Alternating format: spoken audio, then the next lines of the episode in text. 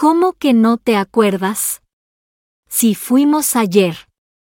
Déjalo, está loquito. Papá, ahí no hay nadie. Ya deja de hacer eso, me desesperas. Mamá, ya te di de desayunar, ¿cómo que no has desayunado? El estigma y la falta de comprensión hacen que muchas personas que padecen esta enfermedad vivan excluidas y marginadas socialmente, incluyendo a la familia, por lo que pueden terminar solas y o abandonadas.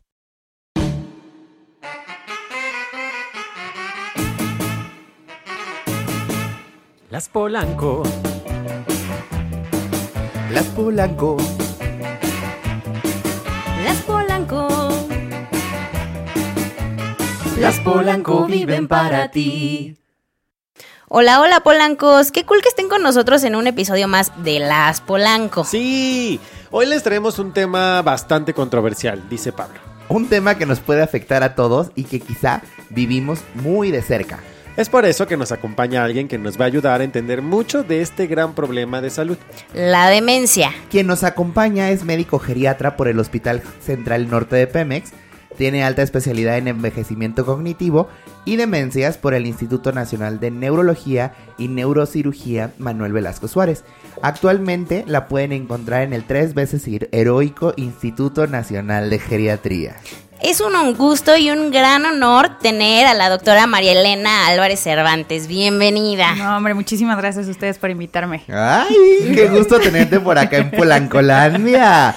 Estamos bien emocionados de verdad de que nos nutras y nos enseñes de los mitos y las realidades que son la demencia, que tú y yo bastante bien lo sabemos y trabajamos del día a día con esto, pero creo que nuestra audiencia pudiera estar teniendo estos problemas de demencia, estos problemas con familiares, estos problemas que pues realmente nos pasan día con día o convivimos con personas que están este eh, en el metro, en la calle, bla, bla, bla. Totalmente. Y decimos, ay, pinche gente loca, ¿no? Pero, este... O sea, ¿estoy loco, tengo importante. demencia? No, por amor a Dios, hay que quitarnos ese estigma. O no sean sea, así. sí, los elefantes rosas que estoy viendo es porque tengo demencia. No, eso se llaman drogas. Ah, ok. A ver, antes de, bueno, bienvenida, Male, yo no te he dado la bienvenida. Muchas gracias, bienvenida a tu casa, tu espacio, tu Ah, podcast. Cuando claro. gustes grabar un capítulo, te cobramos la hora. Ah, no. Te pasamos nuestra lista de precios. No te preocupes. Exacto.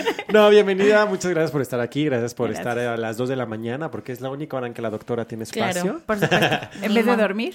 Exacto. hay que hacer Graba podcast. podcast. Pero antes de, de entrar en lleno, como gorda en tobogán sobre el tema y debatir, como dice Pablo que vamos a debatir, Lady Chingados, ¿sirve de algo? Ya que costaste bien cara y no haces nada. Sí, no manches. Dinos, ¿qué es la demencia? Es un síndrome que puede deberse a una serie de enfermedades que con el tiempo destruyen las células nerviosas y dañan al cerebro, lo que conduce al deterioro de la función cognitiva, es decir, para captar lo que te dicen o coloquialmente conocido como que no te sube el agua al tinaco, más allá de lo que podría considerarse una consecuencia habitual del envejecimiento fisiológico. No, pues qué interesante tu dato, ¿eh? Mira la... Empezó, me encanta, porque empezó súper propia, súper elegante y después, para captar lo que te dicen, no te sube el agua al tinaco. Dícese. No, pues es que nosotros no discriminamos de nuestros escuchas. No, ni del vocablo de Lady De Chingados. chingados. Es correcto.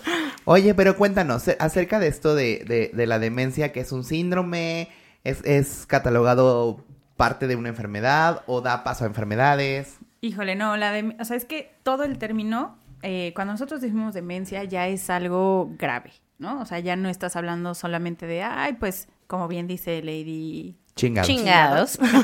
¿no? Que es este, que no te llega el agua al tinaco, ¿no? El término podría ser deterioro cognitivo, ¿no? O sea, ese, ese término te engloba la parte de deterioro cognitivo leve y la parte de demencia, Ok. ¿ok? Dato cultural y dato que es súper importante, quien les diga que es demencia senil, o sea, por amor a Dios, Tache. salgan huyendo de ahí, ¿ok? Ok. Ok. Porque eso no existe, ¿sale? O sea, definitivamente eso no existe. Era el término que se le daba antes a la enfermedad de Alzheimer, cuando no sabíamos que era Alzheimer, ¿no? Ok. O sea, pero digo, el ser viejito no te hace ser demente. En algunos casos sí, ¿no? Claro. pero, Pero. o sea, digo, si somos realistas, pues eso no pasa, ¿no? Ok. Ok. Entonces, eh, en sí la demencia ya es un proceso, o sea, ya es un síndrome, es una como tal una enfermedad, ¿no? En donde ya tienes deterioro tanto de eh, nosotros en geriatría dividimos las actividades básicas y las actividades instrumentadas, ¿no? Ajá. Las actividades básicas de la vida diaria, pues son las, o sea, basiquísimas. Alimentarse, o sea, que tú solito Ajá. puedas llevar la comida a la boca. eh, bañarte, vestirte, trasladarte, ¿no? O sea, que puedas trasladarte así, no sé, de, la, de tu recámara al baño, ¿no? Y la otra es el eh, baño, vestido, traslado, continencias, ¿no? Que puedas, con- o sea, sepas Sí. cuándo vas a hacer pipis y popis, ¿no? Claro. Y que sepas cómo usar el baño, ¿ok? Y comer, ¿no? Alimentarte, Sí. o sea, tú Ah, solito claro, llevar los alimentos a la boca. ¿no? Pero te refieres a algo más motriz. O sea, el hecho de desplazarte o el hecho de acordarte a dónde vas. Es que Eh, sí, aquí se puede ver dos cosas, ¿no? Ajá. O sea, sí la parte funcional, que eso te va a llevar a que tú puedas trasladarte, ¿no? Ajá. Y también la parte cognitiva, porque si estás desorientado y no sabes, o sea, ya no ubicas qué es tu casa, no Claro. ubicas qué es tu cuarto, no ubicas cómo llegar a la cocina, cómo llegar a, pues, a Claro. cualquier lado, aunque te puedas mover, no lo vas a hacer, ¿no? Claro. Entonces esas son las actividades básicas y las actividades instrumentadas son ocho, ¿no? En el momento que tú tienes una actividad instrumentada, que son eh, cocina, o sea, que puedas cocinar, que puedas hacer el quehacer de tu casa, que puedas lavar ropa. Obviamente muchos preguntan, bueno, pero es que yo no lavo la ropa a mano, yo la pongo en la lavadora. Con eso es más que suficiente, ¿no?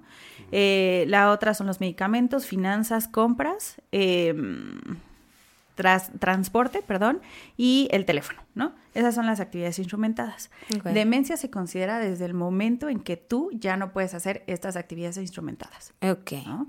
Así sea que no puedas agarrar el teléfono, ¿no? ¿Cuántos de nosotros ya sé, ¿no? No necesitamos marcar el número para hablar. Ya decimos, oye Siri, comunícame con tal, ¿no? Sí, sí. Entonces, el simple hecho de que tú no puedas agarrar el teléfono y hacer esa llamada, eso ya implica una eh, falla cognitiva, ¿no? Ok. Muchas veces entendemos o pensamos que solamente la parte cognitiva es la memoria. Y pues no, hay un montón de funciones, ¿no? Entonces, eh, hay veces en donde decimos, ah, bueno, pues como no tengo buena memoria o ya estoy fallando en la memoria, entonces ya tengo demencia. No, relájense. Solo para tanto, ¿no? Solo No, les no, falta comer alfalfa. Solo estás inatento. Oye, pero ahí, por ejemplo, dices una cosa bien importante. Cuando ya no puedes contactar una llamada, cuando ya no puedes tomar el teléfono, aquí es igual, la demencia se podría considerar a partir de que yo no puedo tomar el teléfono por una cuestión física. Ajá, justo se iba a Mm, preguntar. No, porque justo ahí es la diferencia. Una cuestión, por ejemplo, los pacientes o las personas que tuvieron lo que llamamos, o sea, de forma común, eh, la embolia, ¿no? Ajá. Que no es otra cosa más que el evento vascular cerebral, son los infartos cerebrales. sí, ¿no? sí, sí. Entonces, eh, hay muchas personas que van a quedar con secuelas motoras, ¿no? Que no Ajá. pueden mover el bracito, la mano, lo que sea. En la cuestión funcional, o sea, tú tienes la capacidad para hacerlo, ¿no? Claro. O no la tienes, no puedes agarrar el teléfono, ¿ok? Ajá. Pero, por ejemplo, a lo mejor si no puedes agarrarlo, o sea, tú puedes decir, oye Siri, ¿no? Y que te marque el teléfono. Claro. O puedes decirle a alguien, oye, préstame el celular, ¿no? Y márcame tal número, Ajá. pero tú estás dando la instrucción porque Claro. tú captas cómo hacerlo. ¿no? Sabes lo que quieres hacer. Exactamente, esa es la diferencia. Y, ¿no? y yo tengo otra duda, porque, o sea, ¿en qué se diferencia, se dice así? Sí. Del Alzheimer. Ah, es que una cosa es la enfermedad de Alzheimer y Ajá. otra cosa es em, decir como el deterioro cognitivo. ¿no? Ajá. Cuando nos, nos llegan un paciente, o sea, nos llegan mis pacientes, ¿no? Ojo, voy a hacer un comentario que sé que muchos me van a criticar. Yo siempre les digo a mis viejitos, ¿ok? Ajá. No por afán de decir, ay, no, es que, ¿cómo? Si es geriatra, les dice viejitos. Sí, sí les digo viejitos, porque son mis viejitos, es como a los Claro, niños, ¿no? ese Como cariño. niños, Ojo, solo Male le puede Ah, decir así a sus viejitos. A mis pacientes. Los pasantes, los internos, Exacto. los Nadie. demás, nadie más le puede decir así a sus adultos mayores. Exactamente, sí, sí, sí, por amor a Dios, ¿no? Entonces, bueno, eh, o sea, llega mi viejito a la consulta, ¿no? Y la principal queja es, híjole, es que eh, se le olvidan las cosas. Ok, ¿y qué es lo que se le olvida? ¿No? Ajá. Porque no es lo mismo que me digas, ah, bueno, dejó la, la estufa prendida y casi se quema la casa, ¿no? Sí, a olvidó que de nació. repente, no, o simplemente es, pues es que se le olvidó dónde dejó las llaves, ¿no? Y se salió de la casa y dejó las llaves. Bueno, yo les pregunto, Ajá. ¿Quién de ustedes de repente es así como, ay, las llaves, ¿no? Y salen y, y hay el celular o los lentes y resulta que traen los lentes puestos y los están buscando, ¿no? Claro. Bueno, eso es, ¿Por qué me miran?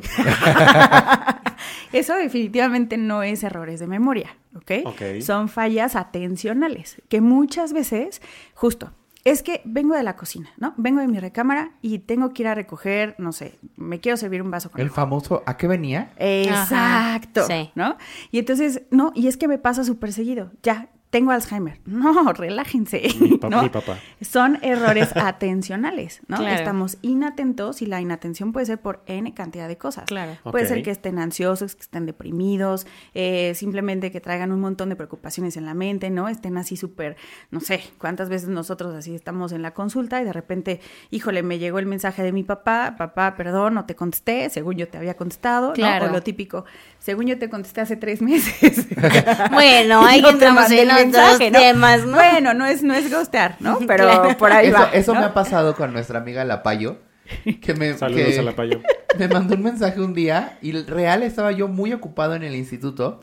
Estaba trabajando y de repente fue así como de, ah, sí. Y ahorita le contesto, abrí el mensaje, lo borré, manda un mensaje a mi No. jefe, lo veo el mensaje al jefe, ah, sí, voy para allá. Nunca más le contesté hasta un mes después que me escribió de, oye, ¿todo bien? Este, Palo es que- es que no sé qué y yo, no mames, nunca te contesté, no mames, perdóname, no sé qué, bla, bla, bla. Sí, claro. Y fue, fue completamente Atencional. atencional. Y no significa que tengas deterioro cognitivo. Bueno, vamos a ver. Vamos a ver, vamos a ver. O sea, me, me, me preocupa un poco porque, o sea, hoy en día... No, calmes, si no, hipocondriaco. No, güey, el, el tema es que actualmente hay más de 55 millones de personas y tenemos un dato de los 5 de los cinco segundos. A cada tres segundos se diagnostica una persona con demencia. ¿Es en serio? Ay, en sí. el mundo. En el En el mundo. mundo. Wow, Sí. está cañón. Sí. O Está sea, cabrón. Y, y, y yo tengo ahí como un, un, un tema. Porque la OMS dice que más del 60% de las personas que contraen o, de- o, o generan el, el Alzheimer, la demencia, perdón, son personas que viven en, en... No quiero sonar clasista, pero medio mundo, bajo mundo. Bajos recursos. Sí, de bajos recursos. Pero, Ajá. pero espérate, estás haciendo otro tema que yo todavía no me quedó claro cuál es la diferencia entre demencia y Alzheimer. Ah, bueno, perdónenme. Por ejemplo, esto es falla atencional, ¿no? Claro. Mis ex jefes y del instituto dirían que es mi TDA, ¿ok? Claro. Pero sí, la diferencia de la demencia como tal es, en sí es un deterioro cognitivo, ¿no? Que me incluye deterioro cognitivo leve y demencia. Y ya hablar de una, por ejemplo, de una enfermedad de Alzheimer ya es un tipo de demencia, ¿ok? Ah, ok. Eso es, eh, o sea, las demencias, la demencia no nada más es enfermedad de Alzheimer, ¿ok? Ah, Puede ser, o sea, existen las demencias frontotemporal, existe un deterioro cognitivo vascular, existe una demencia Digamos- con cuerpos de Lewy. o Digamos sea, que la demencia es como por ponerle un, un nombre, ¿no? O sea, es como un cáncer, pero hay cáncer de tal, hay cáncer de tal, hay Ajá. demencia de así, de- entre ellas está el Alzheimer. O sea, la demencia es decirle el nombre, ¿no? O sea, nada más así el nombre y le tienes que buscar el, el apellido, al apellido. nombre. Claro. Que es justamente donde haces ya el diagnóstico de si es una enfermedad de Alzheimer, si es cualquier otra cosa. ¿no? Ok. Súper. Ya. El deterioro cognitivo tal cual, un poco más científico, es un desgaste de algún tipo de, no sé, el donde hacen los... los Ah, Sinapsis. de sinapsis. de, ajá, de No, sinapsis. mira, realmente el deterioro cognitivo no es otra cosa más que esta como falla, ¿no? O sea, como tal. Eh, por eso es como la diferencia, la diferencia entre deterioro cognitivo leve y demencia. ¿no? Si se acuerdan, les dije que demencia, con una sola actividad instrumentada de la vida diaria Sí, que sí. tengas afectado, ya es demencia. En el deterioro cognitivo leve, uno de los criterios es, uno, que exista esa preocupación del familiar, cuidador, médico o del mismo paciente sobre las fallas que está teniendo. Ok. ¿Ok? La otra es que eh, no exista el diagnóstico de demencia. Ok. Ok. Ujú. Y la más importante es que no haya afectación en las actividades instrumentadas ni en las básicas de la vida diaria, porque no debe de generar impacto en tu vida.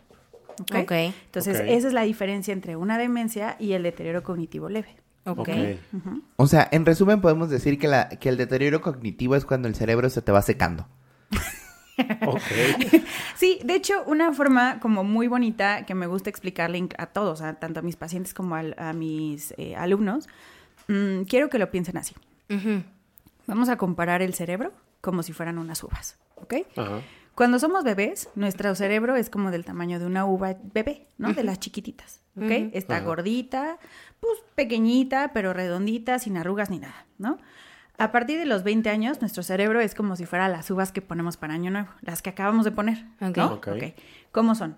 Gordas, grandotas, jugosas, ¿no? Ajá. Igual, súper bonitas, redonditas. No te rías, Pablo. Ay, Este Jimmy anda buscando una de esas desde hace mucho tiempo. ¿Qué tal que pronto se me da? No lo sabemos. llegará. Exacto. Entonces, a partir de los 20, pues son así, ¿no? Como las que les gustan a Jimé. Y a partir de los 40, 50 años, nuestro Ya sé cerebro... cómo le gusta, ¿no? Pa- que te conocen, ya son, pues, como pachichis, ¿no? O sea, como las uvas, las uvas pasas. Ajá, claro.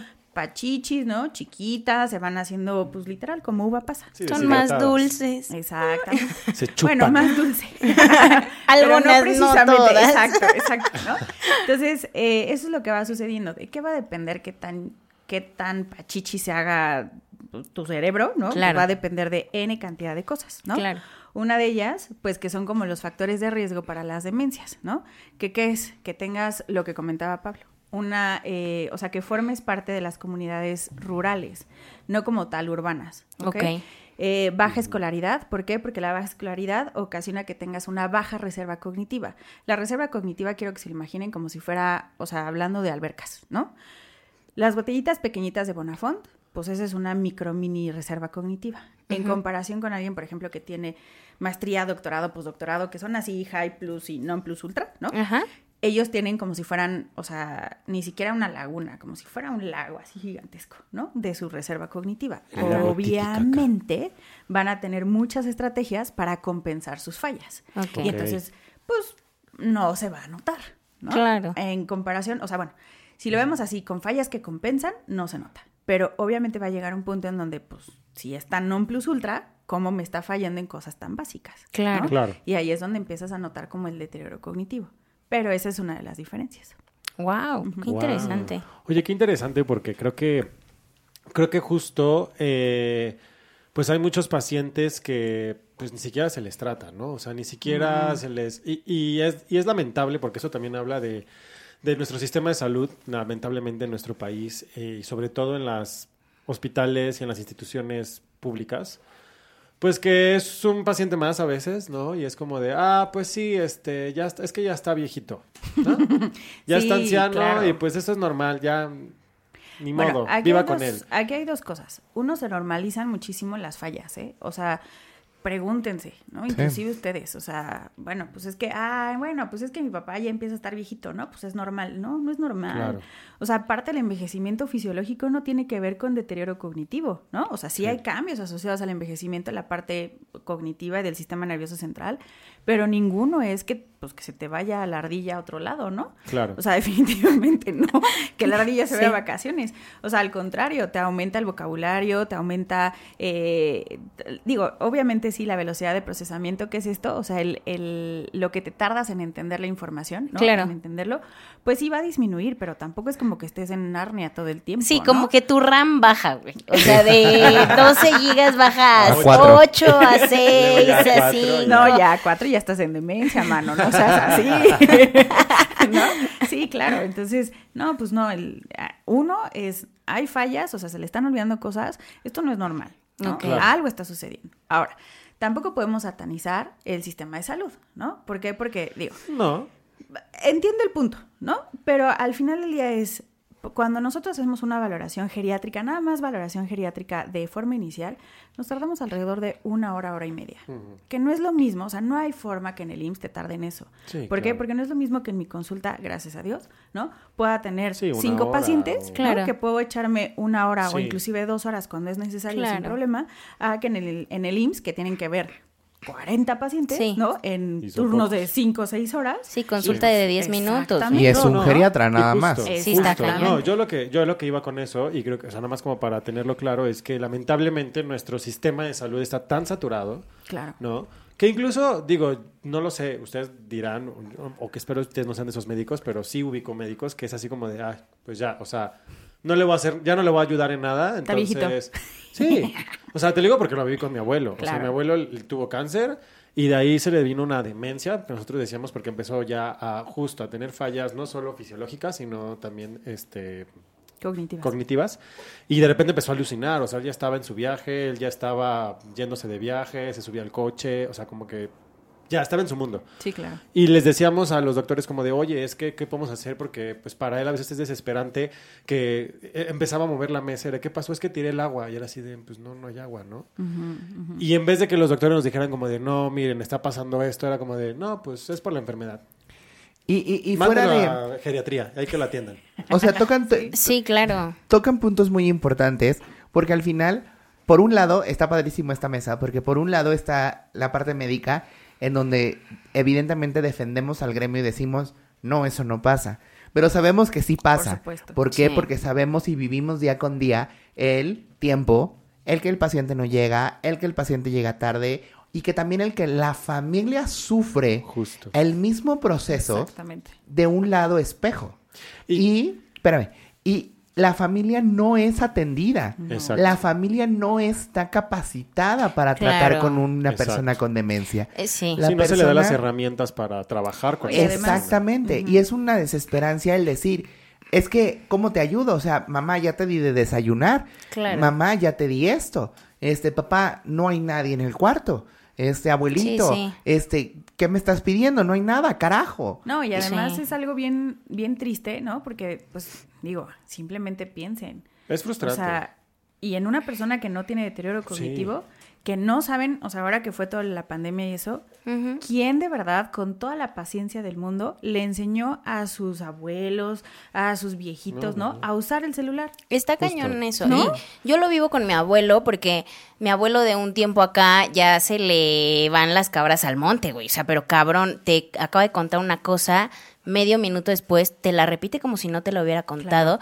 Y afortunadamente, y la verdad es que lo digo así, o sea, afortunadamente tiene una gran familia, ¿no? O sea, cuenta con mi abuela, cuenta con mis tíos, mi mamá, conmigo, con mis hermanos que le tenemos la paciencia, ¿no? Pero ¿cuántas familias no hay Sí, que, no. tienen personas así en su núcleo familiar y que les dan el avión? Claro. Es así como de, ay, sí, sí, sí, lo que digas, ¿no? O sea, y yo incluso a veces, a ver, nunca, y mi abuelo es una persona muy cerrada para ir al médico, yo sé perfecto que sufre de eso y es grave, él nunca lo va a aceptar porque aparte él eh, entiende lo que le está pasando y creo que él está en la negación de que le está pasando, ¿no? Pero creo que es súper importante como el que también tú les hagas ver que algo está sucediendo y que los puedes apoyar de alguna manera, ¿no? O sea, aunque él esté muy negado a no ir al médico, Claro. pues decirle como, ¿cómo? ¿Me lo acabas de preguntar hace cinco minutos? ¿Todo bien? O sea, ¿sabes? O sea, como a- concientizar un poco. Sí, pero, Pero- tampoco confrontarlo. Exacto. No, definitivamente. Porque entonces les, se ponen 10 veces peor. Sí, claro. Sí, Sí, y, sí, y sí. eso es lo que iba. Creo que iba a varios puntos, ahora que han tomado, tocado varias cosas. Una es que creo que principalmente también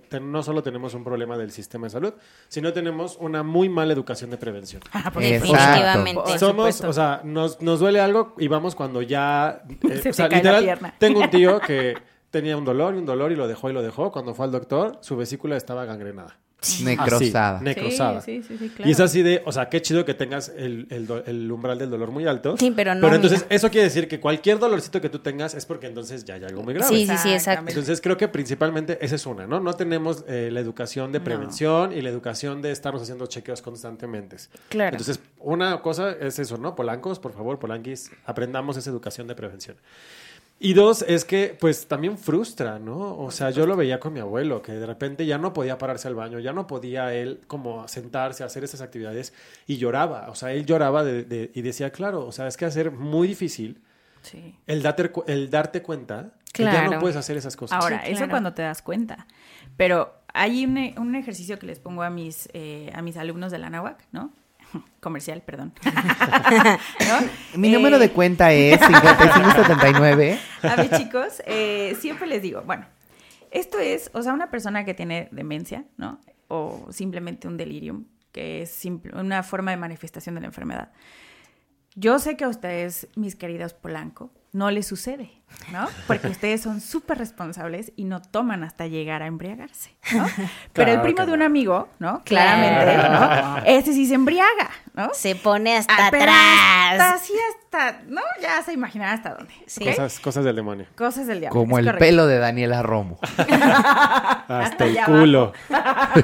Bueno, si ustedes, ¿no? Le- bueno, el primo de un amigo se pone así. Ajá. Y entonces al día siguiente amanece en una casa, ¿no? Sí, que blackout. dicen, ojo, en una casa que dicen que es su casa, ¿ok? Con gente que dicen que son sus familiares, Ouch. pero que ustedes saben perfectamente bien que ni es su casa ni son sus familiares. ¿Cómo se pondrían? No, No, bien pues claro loco. que te pones Entonces, histérico. Eso, en algunas ocasiones, es justo lo que les pasa a mis viejitos con demencia.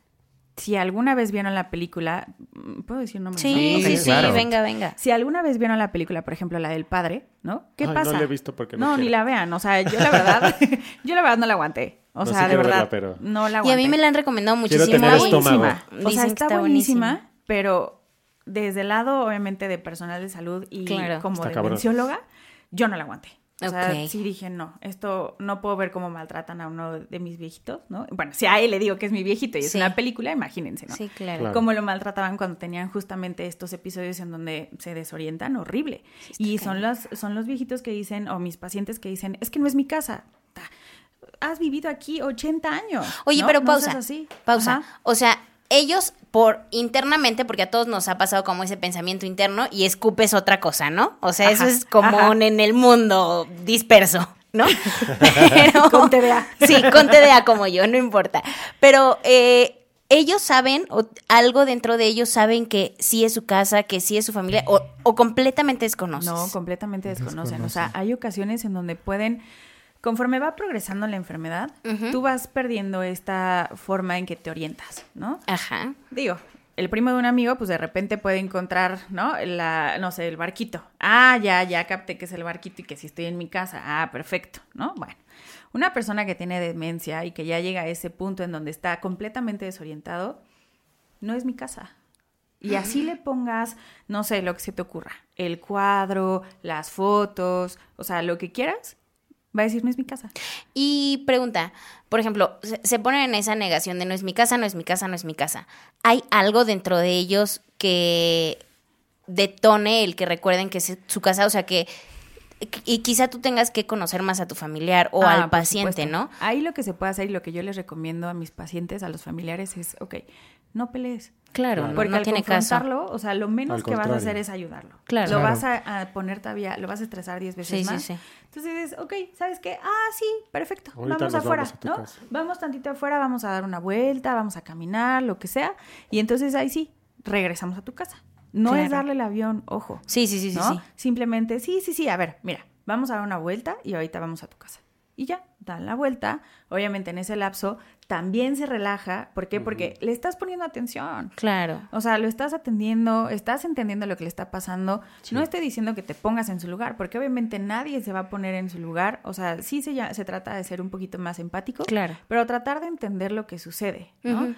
Ujú. Dalai, vamos afuera, cinco segundos, damos la vuelta, ¿no? Que te dé el airecito, que te dé el sol y nos regresamos. Sí. Ah, ya estamos en tu casa. Ya, Justo hay una escena de un documental que está nominado a los Óscares que se llama La memoria infinita. Oscar es 2024. Óscares 2024, claramente. Este, este es un documental chileno y es una pareja, una señora que vivió con su marido durante veintitantos años y él es diagnosticado con demencia y con Alzheimer a los setenta y pico.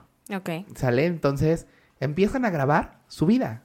Empiezan a grabar este todo lo que pasa, ¿no? Los cumpleaños, las bodas, las este los desayunos, las cenas, cuando se meten a bañar. Oye, este le decía a él, le voy a poner Juanito. Ajá. Juanito, tienes que lavarte la cabeza, no se te olvide, mira esto, no sé qué. Juanito, en una de las escenas, tiene una crisis existencial a las 3 de la mañana Ajá. y empieza a gritar en su, en su habitación. Sáquenme de aquí, sáquenme de aquí, me tienen secuestrado, auxilio. ¿Dónde están mis amigos? ¿Dónde están? ¿Por qué no me vienen a ver? Me han abandonado, nadie me quiere, eh, me tienen aquí secuestrado. se levanta la esposa. Ajá. Juanito, aquí estoy. Ajá. Juanito, veme, soy yo, soy Mari. Ajá. Evidentemente no se llaman así, Clara. Sí, pero estás inventando. este Probablemente es la es película también la está es inventando. la, es la crestomatía. Es la crestomatía. No dijiste que era una crestomatía, ¿eh? Pero bueno, entonces empieza la chica, la señora, empieza a llorar y se empieza a desesperar. Claro. Y, y- y dice, es que yo estoy aquí, veme, soy, soy Mari, soy la Mari, la de, la de toda tu vida, la que te ama, la que te quiere, la que te cuida. Y lo empieza a calmar. Y lo empieza a calmar. Y es que no, es que tú no me entiendes. Llámale a mis hijos, llámale a tal. No, son las 3 de la mañana, no los voy a despertar. Están dormidos, mira, este es el reloj. Y les le muestra el reloj. Ajá. Y se ve posterior otra escena, que ya son como las 10, 11 de la mañana, y que le dice, ya estás aquí, ya volviste, Juanito, qué emoción. Ajá. ¿A dónde? Yo no me fui. A su mecha. Yo aquí he estado. Es que me desconociste, es que me, no, me, no, no me amabas, me querías pegar. No, Mari, ¿cómo te voy a hacer eso si yo te amo? Si eres el amor de mi vida, yo no me he ido nunca de tu lado. Ajá. Yo aquí he estado toda la mañana. ¿A dónde quieres que me vaya? Es pandemia. ¡Qué fuerte! Y la, Sí, y claro. la, la Mari le dice como, te fuiste, tuviste una crisis, ¿te acuerdas que tienes esta enfermedad? Tuviste esto, me desconociste, pasó esto, me tardé tanto tiempo, desayunamos, salimos al patio, hicimos tu rutina y regresaste. Cuatro horas después. Doing. Sí, eso, por eso es súper importante, o sea, que acabas de decir, hicimos tu rutina, ¿no? El generar eh, esta como, pues sí, est- estas rutinas, ¿no? Que Ajá. hacen justo que mantengan como lo que saben que va a suceder. A- Muchas veces los síntomas neuropsiquiátricos no es otra cosa más que algo externo, ¿no? Que no tiene que ver con medicamentos ni nada, sino simplemente es, no sé, hoy llegó de visita Chuchito que tenía años que no lo veía, obviamente ya no lo reconoce, se agita, ¿no? Claro. Porque entonces, digo, me pasó con una de mis pacientes, ¿no? O sea, mi, mi paciente, eh, ella ya no reconocía a nadie más que a su hermana, que era su cuidadora. Y un día me habla su hermana súper desesperada, doctora, es que de verdad ya no sé qué hacer. Eh, bajé a comer, bueno, a, a mi hermana para que comiéramos todos en la mesa, ¿no? Y de repente, pues se puso súper loca, ¿no? Así, esas fueron las palabras, se puso súper loca. Está gritando que la tengo secuestrada, que quieren llevarse su casa, que la quieren robar, que... Dice, ¿qué hago? Y yo, bueno, ¿qué cambió? Ah, pues que bajamos todos a comer. Y yo, ¿ya quién reconoce? No, pues nada más a mí. Pues ¿no? sí, o sea, se como su estresó. hermana. Pues Claro. entonces, perdónenme, pero no pueden comer todos juntos en la mesa. ¿Por qué? Claro. Porque eso la agita, sale de su rutina. Claro. Y entonces me decía, es que por favor, deme, díganme qué medicamento le doy. No, es que no se trata de medicamentos. Claro. Es regresar a la rutina, ¿no? Para que entonces no tenga estos periodos, estos síntomas neuropsiquiátricos como la agitación, que ocasiona, obviamente, lo que es agitación, irritabilidad, eh, la habilidad emocional, ¿no? Va a ocasionar el que todos mis cuidadores se vuelvan locos. Claro. ¿Por qué? Porque ¿cómo manejas eso? ¿No? Eso es lo que más va a colapsar a mis cuidadores. Y es algo bien importante. Los pacientes o las personas que tienen deterioro cognitivo, llámese deterioro cognitivo leve o llámese demencia, siempre tenemos que ver al binomio, ¿no? ¿Y el binomio cuál es? Paciente-cuidador.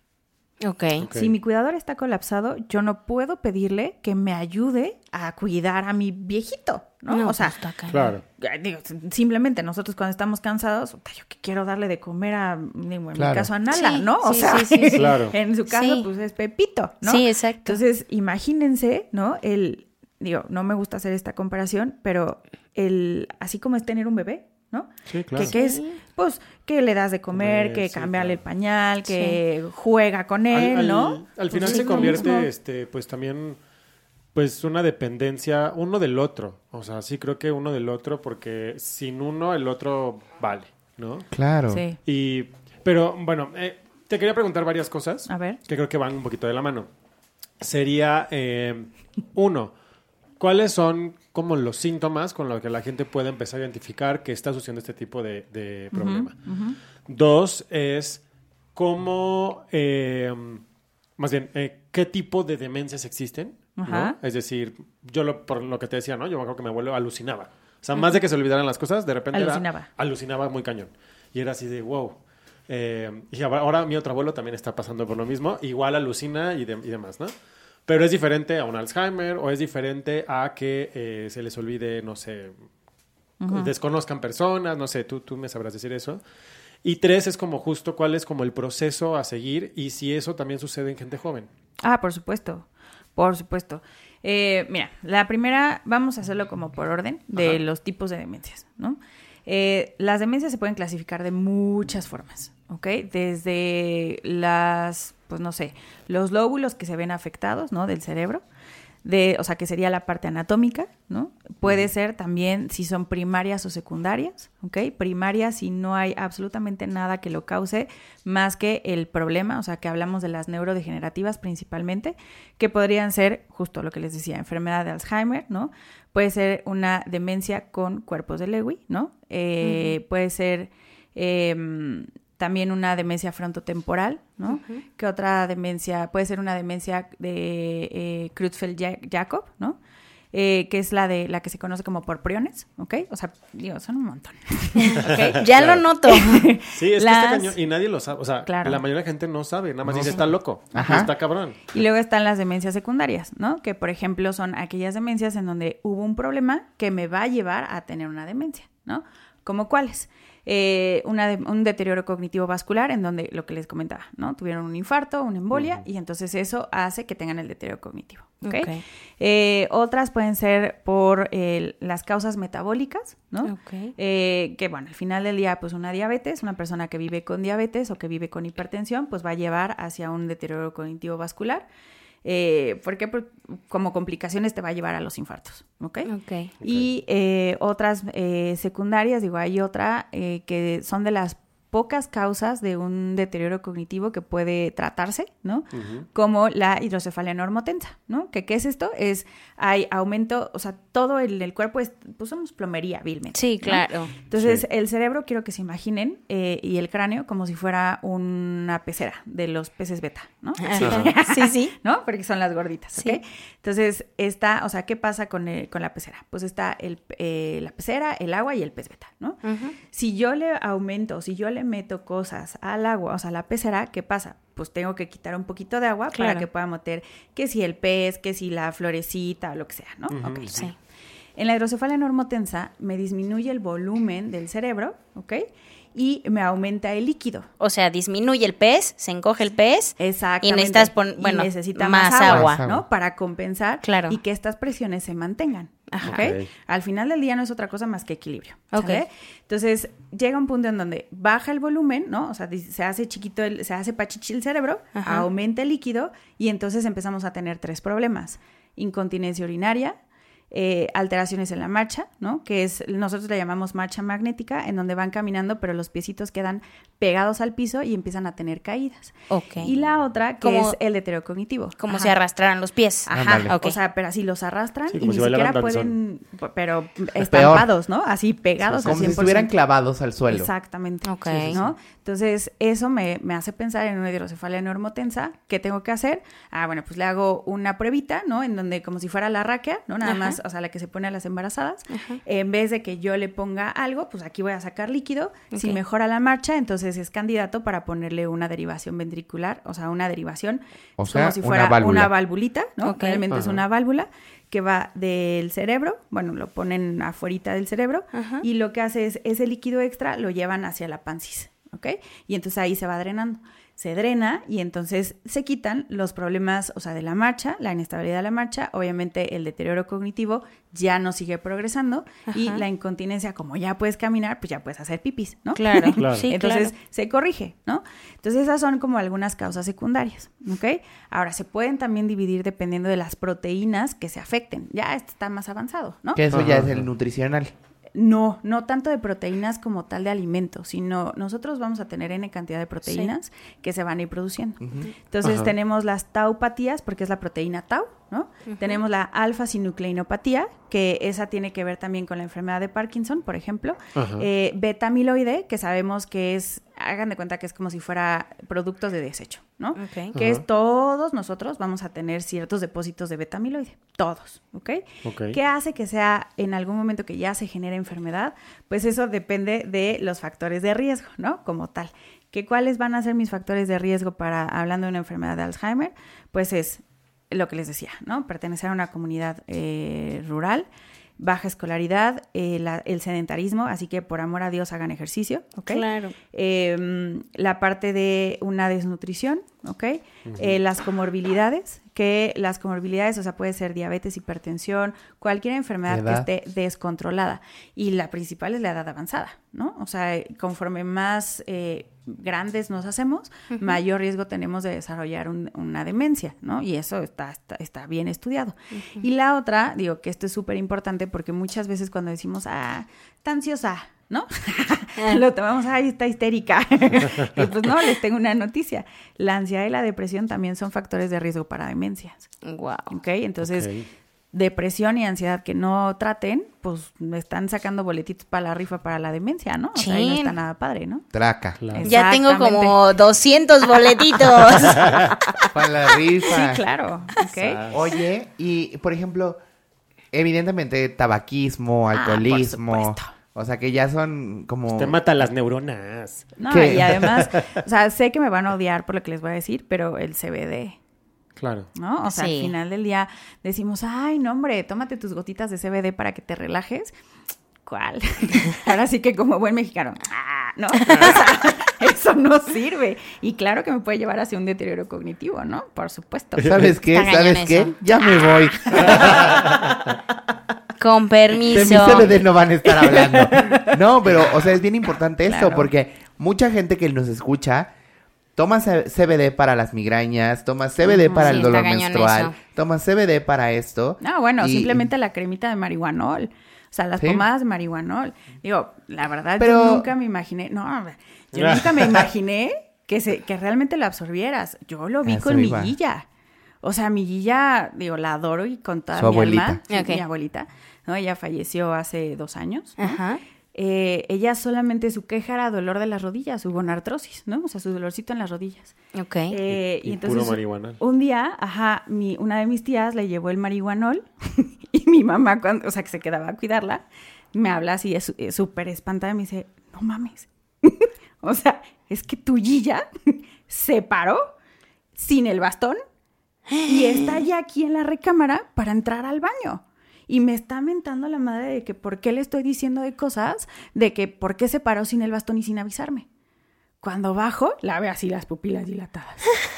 y yo dije, no, ma, Gilla. Y mi Gilla así súper enojada, ¿no? De, ¿qué onda? O sea, ¿por qué no me dejan hacer las cosas? Ajá. Se acabó el efecto del marihuanol y mi Gilla regresó a su paz y A lo de tranquilidad de siempre. Entonces, Claro. por supuesto que se absorbe, ¿no? Digo, también Pero- no sé cuánto se puso mi Exacto, es a lo que iba, ¿no? Ella Se aventó el frasco, güey.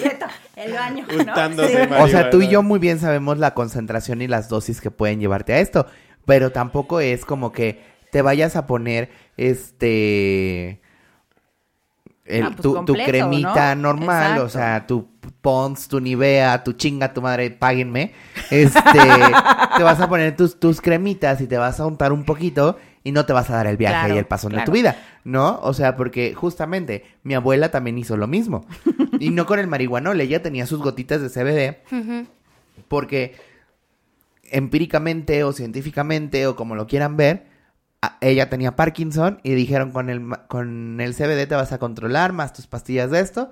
Pues dijimos, mira, tiene 94 años, Que lo disfrute. que lo disfrute. ¿Qué más da? O sea, si, le hace bien, qué bueno, y si le hace mal, pues ya está más para allá que para acá, ¿no? porro acá. Un día, viaje. o sea, viaje. un día ella en su empirismo dijo, pues si me dan ocho gotitas y estoy bien, yo quiero ir a una fiesta en la noche. Con ¿Qué más da? 16 Me estoy. 16, por ¿Qué Medio más da que me tome 250 mililitros? No es cierto, güey. Pues la viejita estaba bien pasada. Y bien puesta para la fiesta. Bien Deja tú. Estaba bien contenta, risa y risa. ¿Y qué te pasa? ¿De qué Qué te estás riendo? Cuéntame el chisme. Güey, como Cuéntame el, el video chiste. de la viejita que igual se equivoca, que hace el té con... En El de- marihuana, Ajá, sí. El té de con las hojas de marihuana en vez del té de manzanilla. Ajá. Y, este, y era una joya. O sea, me hablan. no, no, mi, mi tío estaba con, con mi tío en ese entonces. Oye, es que esta vieja se tomó todo. Todo el frasco, que porque iba a estar bien y no sé qué. Al otro día, una tragazón. y Sí, una claro. sed Sí, y una sed espantosa. espantosa Sí, claro. y se descompensó porque la viejita y con insuficiencia renal, aparte, le duró como tres No, días. bueno. no, Está estaba cañón. Y desde ahí le dijimos, espérate, o sea, no te vuelves a Nunca marihuanear así. Y eran justo. ocho gotas y, Y, se eso acabó. que CBD no... Imagínense, o sea, por Pues eso No el era que- THC. El que digan, "Ay, Tengo- no pasa nada. Tengo una pregunta ahora que sale el tema, porque ahora está todo este boom de, Claro. de a ver, la marihuana y legalizarla y es buena porque es natural. To- to- al final todo viene de la naturaleza, o sea, perdón, hasta las medicinas tienen algún extracto natural que se procesa un chingo, es diferente, pero todo viene de la naturaleza. Entonces, regresando al punto y que está todo este boom de la marihuana así, cheers up, arriba, ta, ta, ta, tú como médico geriatra, ¿cómo ves un futuro para todas estas personas que le están entrando al tren Homero- de... Homero Simpson. de- a ellas del porrito. trabajo. No, me queda claro. sí, está cañón. Ustedes síganse pachequeando. Sígale, sígale, por amor a Dios. No, o sea, es que al final del día, como bien dices, todo viene de la naturaleza, ¿no? Sí. Pero realmente se estudia y se metaboliza y se, o sea, se, todo el proceso que tiene que llevar una sola sustancia para poder llegar a decir, Claro. güey, es algo que te va a beneficiar, en vez de que se presenten todos los efectos secundarios o todo el, el problema que te va a ocasionar por tomarlo, puta, pasa años, ¿no? Y además son estudios clínicos que primero es, primero en laboratorio, después, pues digo, ya sé que obviamente tiene que ser cruelty free y todas estas cosas, desafortunadamente todavía en las farmacéuticas no se puede. Sí, es complicadísimo. ¿no? Pero bueno, pues se, se checa en animales, ¿no? Ratones principalmente. Y de ahí ya puedes hacer una fase clínica, si ya Claro. demuestras que no se puede, ¿no? Y son los ensayos en donde primero ves con gente sana y después ya, este, si a ellos no les pasó nada, entonces ya te vas con, Con- controles, ¿no? O sí. sea, población controlada y después ya te vas a la población abierta. Sí, son Entonces, 10 años mínimo Ah, de un... sí. Mínimo, sí, sí, sí, sí, ¿no? sí, sí, Claro. lo sé. Ahora, entonces- hablábamos algo de, de- del, del mismo punto en el que THC, el boom, no sé qué, ¿no? Hablábamos CBD. de eh, THC, CBD y todo Ajá. lo que contenga marihuana. Todo lo que Tenemos- salga de la Marihuana. la planta de la marihuana, También vaya. mencionamos factores de riesgo. Voy a poner un ejemplo. Si tú sabes que tienes una gastroenteritis, gastritis, este, acidez estomacal, no vas y te chingas siete tacos al pastor, este, Ah, no. una, un Bueno, burrito, una gringa. Estamos en México. Vemos, Sí. ¿no? Exacto. No, pero, Pero vas a lo que voy- ¿no? A lo que voy es, Pues, Pero- espero, exacto. a lo que voy es a que no vas a meterte algo extra sumando que ya tienes un factor de riesgo. Entonces, ya mencionamos obesidad, alcoholismo, tabaquismo, este, sedentarismo, Etilismo. no sé qué. Ok, te quieres meter un porro, te quieres meter un marihuanol en las rodillas, no sé qué. Pues igual y lo vas compensando con Claro. ejercicio, con una dieta saludable, con este bajarle el consumo de alcohol, quizás. Sí, tienes toda la razón, estoy completamente a favor de lo que estás diciendo, pero voy a retomar el punto que dijo Dani al principio. El mexicano no tiene una cultura preventiva. O sea, eso está Cero. muy ni cultura cañón. preventiva, ni tampoco límites. sí, O sea, No, digo, hay que ser entre más mejor, o sea, cu- ¿cuántas veces no, no, no hemos ido y creo que aquí todos hemos ido a una fiesta, unos 15 años, donde supuesto. que el alcohol sea lo que sobre y no que falte, ¿no? O sea, la comida grasosa, digo, estoy generalizando, ¿no? No, pero, pero es cierto. esa es la cultura del mexicano. Entonces, es una realidad que aunque digamos, bueno, pues lo compensamos y así, es un poco complejo, ¿no? Para O eso sea, estamos aquí, las Polanco, Claro. para ilustrarlos, para llevarlos por el camino del bien, por el camino de Dios. Y, Bueno. y- y- y por lo menos que se les quede algo, ¿no? O sea, tómense su tamal con Coca Light, pues. que- No, tampoco. Bueno. ándale. Sus Pringles con agua. Ah, Ah, Ajá, o con vino tinto. O con vinote.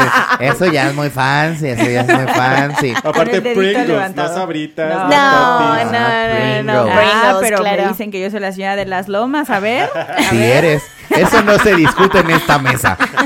Oye, oye, María, rápido. Eh, justo como para quienes estén pasando como en este proceso, quienes tengan un familiar, quienes tengan un conocido, o etcétera. eh, digamos que cómo, cuáles son las etapas, cómo las podemos prever o cómo las podemos trabajar. Ok, lo principal, obviamente, digo, tomando en consideración los factores de riesgo que dijimos ahorita, buena actividad física, ¿no? Control de enfermedades, eh, la parte de, eh, bueno, ya dijimos lo del sedentarismo, pues la edad realmente es algo que no se puede cambiar, ¿no? Claro. Pero eh, todos los demás, bueno, tratar la ansiedad, tratar la depresión, ¿no? todo aquello que se tiene, que se puede modificar, pues modificarlo, ¿ok? Claro. Para beneficio. Ajá. Eh, ¿Cuáles van a ser los síntomas con los que podemos empezar? Hay un cuadro muy bonito que, bueno, si me dan chance que se los pase. Claro. Claro, Eh, son por los, favor. Son los 10 datos de alarma, ¿no? Da- eh, lo sacó la ADI, que es la Asociación de Alzheimer. Ajá. Eh, en esta nos marca este cuadrito, son los 10 puntos, ¿no? Uno de ellos es, por ejemplo, la parte del aislamiento, ¿no? No es que te aísles porque soy don- Mr. Grooch, ¿no? Y no me gusta estar en contacto con la gente, sino aquí más bien se aíslan porque se dan cuenta de las fallas y no quieren que los demás los vean. Ok. ¿ok? Entonces, si se empiezan a aislar, ojo ahí.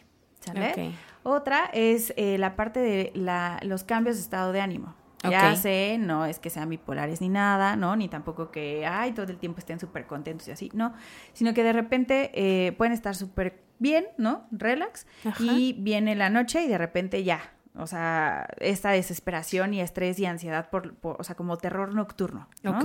Ok. O que de repente están súper contentos y, no sé, se acuerdan de algo. Digo, ¿cuántas veces nosotros no nos acordamos de algo y te pones a llorar, no? Sí. Pero en este caso no es algo acá que, no sé, recordaste, no sé, Sí, te recordé a mi guía, sentimentalismo. ¿no? Exacto, ¿ok? No, que, no tiene que ver el senti- sentimentalismo. Eh, otra cosa es, por ejemplo, problemas a pagar las, los, mm, ¿cómo se llama? Las deudas. No tanto las deudas, sino, pues que si el, pa- el pago de la luz, la nómina, Sí, ¿no? sí, sí, O gastos corrientes. Exactamente. Problemas para pagarlos, para cubrirlos y pagarlos a tiempo. Eh. Eso es TDA, eso es TDA. Ah, ok, ok, ok. Este, El- otra- Es que el Daniel ya está tic, tic, tic, Está check, el check, check. checklist, está el No, por checklist. favor, ¿no? Eh, otra cosa eh, puede ser eh, justo el que se desorienten, ¿no? Que no sepan. En la película de Siempre Alice, ¿no? Ajá. Si se, si se acuerdan de la peli, cuando empieza, Alice va corriendo, ¿no? Y es, Sí. una, es un trayecto que ya conocía perfecto. ¿Por qué? Porque trabajaba ahí y lo, lo corría todos los días. ¿Y qué es lo que sucede? De repente se pierde, ¿no? O sea, ya no sabe ni cómo llegar. Eso es súper problemático. Aquí, ¿cómo lo podemos traspolar? Ah, bueno, ya sea que vayas en Uber, en coche, que tú manejes, en la bici, lo que sea, en ese trayecto ya súper conocido, de repente te desorientes. O sea, no sepas dónde estás, ¿no? Híjole, ¿cómo, le- cómo era para llegar a mi casa? ¿No? O voy a, de mi casa a casa de mi hija. Iba diario. Y de repente No supiste cómo llegar. no supe, ¿no? O sea, en vez de la derecha me di vuelta, en vez de la derecha me di vuelta a la izquierda, ¿no? O típico, me voy a poner, y eso a mí me pasa, ¿no? Vamos a dar vuelta a la derecha y dices a la derecha, pero muestra a la izquierda, ¿no? Claro. Esta- este como error justo de saber hacia dónde, hacia dónde es, ¿no? Sí. Eso también, pues, ojo ahí, ¿no? Que no es dislexia. No es dislexia ni tampoco inatención, Sí, ¿verdad? exacto. Ok. Eh, entonces, son como ese tipo de cosas las que nos van a dar los datos de alarma, ¿no? Les voy a pasar la fotito para que Sí, obvio, lo, obvio. lo Sí, puedan claro. poner y Sí. todos sepamos esos datos. Seguro sí. Oye, tratamiento y atención. O sea, ¿hay algún fármaco? ¿Tenemos que hacer alguna actividad social, alguna actividad recreativa? Este, en casa, ¿cómo lo podemos este, atender?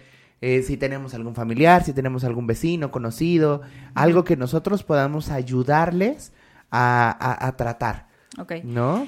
Hay fármacos, pero desafortunadamente ninguno es para que, o sea, curar la enfermedad. ¿no? Es como para retrasarla, ¿no? Supongo. es hacerla más lenta, ¿no? O sea, que el, que el proceso, o sea, la progresión sea mucho más Sea lenta. menos. Claro.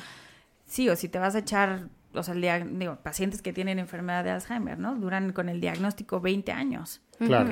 Entonces, si te ibas a tardar, no sé, 10 años en llegar de un estadio 1 a un estadio 2 o de un estadio 2 a un, ot- a un 3, Ujú. pues a lo mejor con el fármaco, en vez de que te tardes 10 años, pues a lo mejor te tardas 15. Claro. ¿no?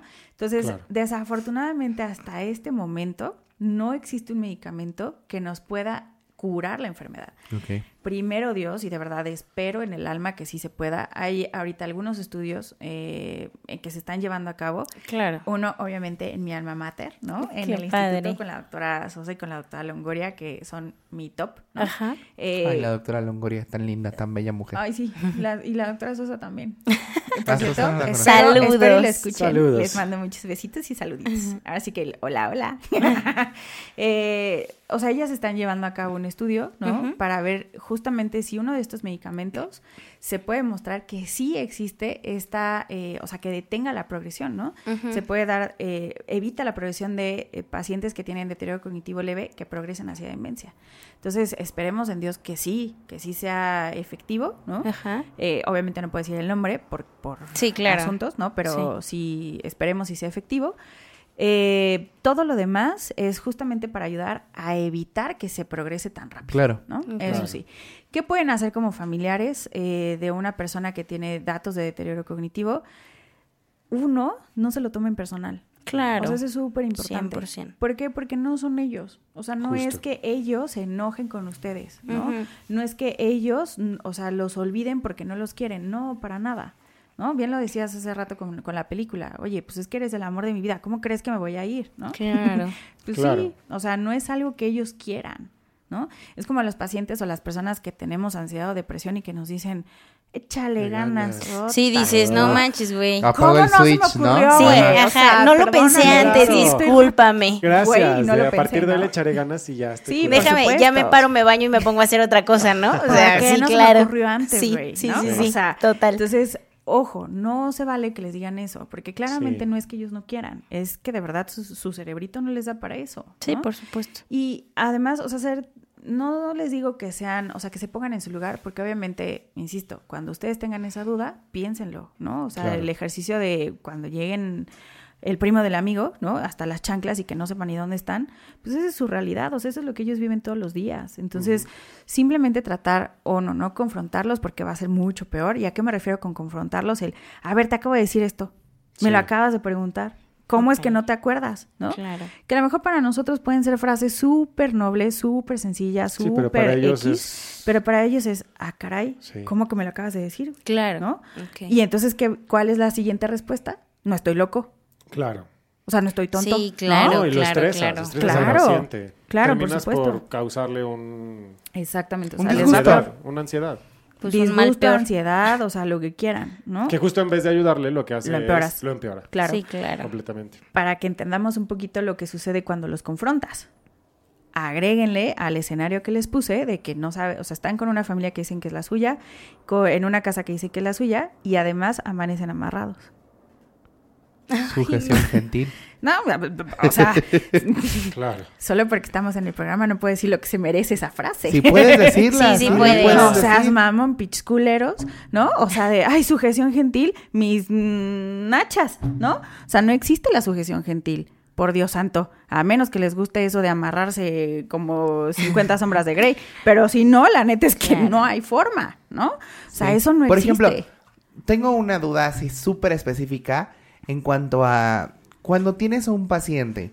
Hablemos, generalmente los hombres son los que llegan a atender a tener esta tendencia por la violencia en las crisis de, Claro. de existenciales. ¿Qué tan bueno es eh, como someterlos o, o- o tratar de calmarlos con la misma intensidad de fuerza? O sea, de ya, ya, estate quieto, ya no te muevas, ya no hagas, ya este, bla, bla, bla. No, por supuesto que no. Con fuerza y sentarlos o acostarlos o... No, ahí, por ejemplo, lo que yo les recomiendo y que siempre, o sea, insisto, muchas cosas no son tratamientos farmacológicos, ¿no? Entonces, ¿qué es lo que se puede hacer? Así como existe, ya saben, el video del cuarto de pánico en el trabajo, ¿no? Que te encierras y gritas, ¿ok? Sí. Aquí es lo mismo, es como, ok, a ver, cinco segundos, ¿no? Pidos, time, como lo quieran decir. Tú a tu espacio, yo me voy a ir para acá, ¿no? Tener un espacio cada quien que sea distinto a sus recámaras, eh, un espacio que les haga sentir como esa paz, esa tranquilidad, en donde puedan tener su velita, ¿no? Su incienso, su aromaterapia, su difusor y poner además música. Todos tenemos una playlist, ¿no? Que es, Claro. ay, con esta me pongo súper romántico, con esta me relajo, con esta lloro, ¿no? Sí, sí. ponerles la playlist que los relaje, ¿ok? O sea, la música que ellos disfruten, su eh, aromaterapia y aísla- o sea, cinco segundos, que se enfríen, ¿no? Porque muchas veces simplemente en un enojo, ¿no? Claro. ¿Qué pasa? O sea, digo, mi yo ansiosa, obviamente ahorita me está diciendo, güey, eso lo hubieras hecho hace años, ¿no? Así, enfríate y ya después con calmita vengo y hablo contigo. Sí, por es supuesto. exactamente lo mismo, ¿no? Obviamente a ellos les va a costar más trabajo, pero es lo mismo, o sea, confrontarlos o agarrarlos así fuerte, pues tampoco les va a ayudar porque ellos van a, res- van a responder a esta agresión porque al final del día los estás a lo mejor no agrediendo, pero sí les estás como demostrando así de, no, a ver, estate en paz, ¿no? Es Claro. como a los niños, a los niños los vas a agarrar y ya, mm, la sonaja, ¿no? De estate en paz, es lo mismo. Ok. Entonces, mejor el cuartito, aislados, relax, dalai, cinco segundos, cinco minutitos, diez minutitos, lo que necesiten para enfriarse ambas, ambas partes. Claro. Cuidador, quien sea, ¿eh? Familiar, no familiar, y el paciente, y entonces ya, regresan con calma, perfecto. Claro. Seguimos con nuestra vida. ¿no? Ahora, hace ratito comentabas, eh, tu paciente, ¿no? Que, que no reconocía a nadie y que no, no podías eh, hacer una convivencia familiar con este paciente. ¿Qué tan bueno es que este paciente, sea quien sea, siga teniendo esta sociabilización?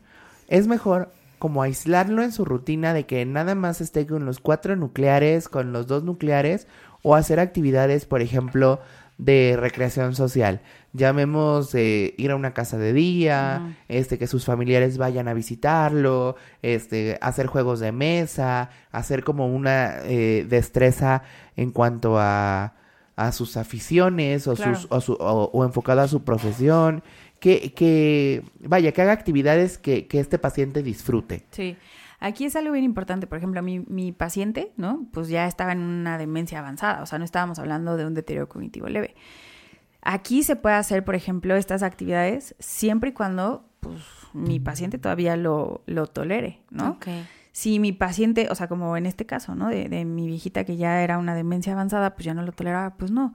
Pero ¿qué hubiera sucedido si desde antes, ¿no? O sea, seguimos en contacto, evitamos esta parte de la confrontación con los familiares, digo, ellos traían otro tema social que era completamente distinto a lo que está pasando ahorita, bueno, lo que pasó o que podemos decir como con otros pacientes, ¿no? Eh, si desde antes se hubiera arreglado este problema y hubieran fomentado como esta convivencia, por supuesto que no hubiera, o sea, existido algún problema, ¿no?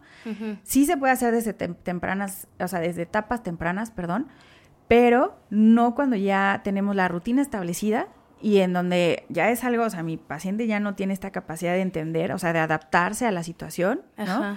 Y le va, o sea, me va a generar justamente esta agitación, Claro. ¿no? Entonces, desde antes sí se puede hacer. Y de hecho está recomendadísimo. Hay algunos lugares que son casas de día, centros de día, ¿no? En donde sin problema eh, tienen estas como recreaciones y tienen estos contactos entre diferentes eh, pacientes que tienen justo esta, pues estas enfermedades, ¿no? Y que pueden ir desde un deterioro cognitivo leve hasta una demencia leve moderada, ¿no? Y de ahí es donde pueden tener esta convivencia y les va súper bien, ¿no? O es como los videos en Facebook que encontramos de, ay, pues están en la casa de día con que de repente llegan los perritos, ¿no? O que llegan Claro. los bebés, o pues al final del día es convivencia. Yo tengo una duda porque creo que avanzamos, o sea, sobre la plática, lo cual está padrísimo, pero ¿cuántas etapas hay? O sea, para llegar a un nivel de demencia, no lo sé, voy a, corrígeme, pero al, al más, ¿no? O sea, Depende de la, del tipo de demencia, ¿ok? Ok. Si hablamos de una enfermedad de Alzheimer, ajá, Ajá. eh, tenemos una forma de clasificación, digo, les voy a decir el nombre, pero es nada más bluff, ¿no? Al final Ajá. del día es el GDS FAST. Es una forma de clasificación y de esa tenemos eh, etapas súper leves y va hasta el 7, ¿no? Etapa 6 y etapa 7 son las etapas más avanzadas. Eh, se van a subdividir dependiendo de eh, las características que se vayan perdiendo. Y bueno, pues moderado podría ser a partir de la etapa 4 o 5, ¿ok? Y ya avanzada 6 y 7. aproximadamente, por ejemplo, hablando de un Alzheimer, es, ¿en cuánto tiempo se desarrolla la, la enfermedad Ajá. si no la detectas a tiempo para poder hacer algo preventivo o para eh, hacer que el deterioro eh, sea Menor. menor, Bueno, exacto. menor. Exacto. Bueno, existe algo que es el continuum de la enfermedad de Alzheimer. Ok. ¿ok? Eh, se habla de una etapa preclínica en donde pues algo va a suceder, o sea, va a ser que, no sé, genéticamente, lo que sea, tú estés con esta predisposición a desarrollar Alzheimer, ¿no? No tienes ningún síntoma, Claro. ¿ok? Después de esta etapa preclínica que puede durar 20 años, ¿ok? Puede ser 20 años antes de que piensen los síntomas, vas a tener la etapa del deterioro cognitivo leve, ¿ok? Ok. Dentro del deterioro cognitivo leve vas a tener una subclasificación, ¿no? Ok. dependiendo de qué dominios o qué partes estén afectadas. Si es unidominio, eh, el principal, ¿no? Que podría ser eh, la parte de la memoria, ese es el que mayor riesgo tiene de desarrollar Alzheimer. ¿ok? Si tienes multidominio y que no te afecta la memoria, ¿no? Pues está perfecto porque es el que menos riesgo tienes de desarrollar Alzheimer. ¿Ok? Ok. Entonces, si tienes el que te va, o sea, mayor riesgo de convertirse hacia una demencia, hacia enfermedad de Alzheimer, pues ya vale, ¿no? Porque entonces ese periodo de deterioro cognitivo leve tampoco existe un determinado tiempo, o sea, no puedo decir, ah, pues son 10 años, ¿no? O sea, la verdad es Claro. que no, va a depender de todos los factores de riesgo, de toda la parte ambiental, de todo lo que hace que se desarrolle como tal, ¿no? Ok. Y después vas a tener ya cuando se desarrolla una demencia, o sea, ya la demencia como tal, y dependiendo, insisto, si no te controlas tu presión arterial, ¿no? Eres una persona que vive con hipertensión Claro. y pues no te tomas los medicamentos porque pues la presión, o sea, ay, pues no me duele nada, ¿no? Claro. La presión no duele. Entonces vas por la vida con presiones de 200, 100, ¿no? Y entonces ahí es cuando tienes más infartos y entonces progresa, ¿no? Este deterioro. Claro. ¿ok? Ok. Entonces, va a depender de todo lo demás, si qué tan rápido avanza o qué tan lento avanza. Oye, y pregunta, porque creo que esto es súper clásico en todo el mundo, ¿no? No voy a sesgar a México, No. pero que digan, haz sopa de letras, haz sudokus, haz eh, crosswords y todo eso para que te ayude a la mente, para que cuando estés grande no tengas algún tipo de demencia. ¿Qué tan real es? Gimnasia cerebral, por amor a Dios. Sí, o sea, O sea, sí, por supuesto. todo el mundo Todo, apunte. por supuesto. O sea, bien dicen, músculo que no se usa se atrofia. Claro. Claro. ¿no? Y lo mismo pasa con el cerebro. Y- Ay, y- simplemente. Ajá, y creo que justo es a lo que te referías con, con las personas que no tienen un nivel académico muy alto, ¿no? No es que porque no sepan cosas vayan a ser Exacto. se vayan a, a tener una demencia, sino simplemente porque como no trabajas el cerebro en leer, en investigar, en pensar una ecuación, en pensar un problema, en resolver, la, la, la, pues ese músculo termina, como dices, Por atrofiándose. supuesto, por supuesto. ¿No? O sea, y digo, no es como que digamos, ay, sí, los crucigramas son lo máximo. No, pero a ver, o sea, sí, bueno, sí, mi papito, ya sabes que siempre te uso de ejemplo, ¿no? mi papá está aprendiendo árabe.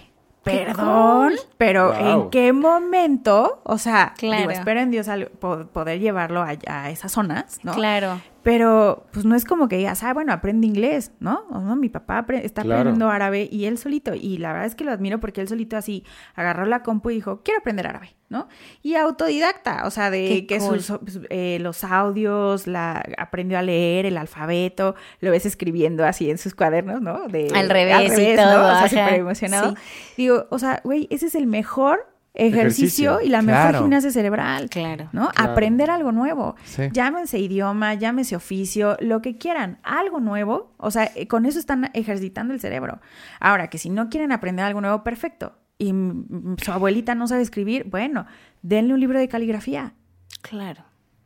Claro. Le va O a servir tejido, perfecto. o- Por supuesto, digo. o sea- O sea, hay muchas viejitas que ya ahorita me ha tocado que dicen, ay, no, yo no voy a tejer. Ah, bueno, ¿qué quiere hacer? Carpintería. Perfecto, Ah, vayas a la carpintería. Claro, ¿no? algún oficio, Algo que les, que les, Sí, que les que les genere- active, que les genere Claro.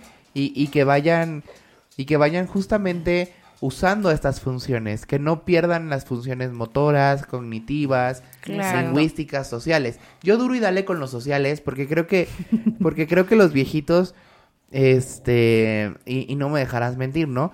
Pero los derechos humanos creo que en los en los adultos mayores se pierden Ah, sí. este, en, en general, pues ya no tienes toma de decisiones, ya no decides sobre tu cuerpo, sobre tu claro. vida, sobre tu salud, y no tanto por estar con demencia, sino porque ya Porque no ya eres, eres, perdón, capaz. anciano. O sea, eso es lo que la gente piensa, ¿no?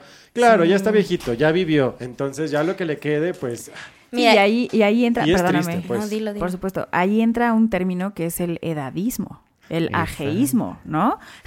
no es del dedo, ¿ok? de edad. Edadismo, ¿no? El ajeísmo. Claro. En donde, ay, ya, es viejito, ay, no, ya no le voy a hablar, ¿no? Ay, que ya no haga nada.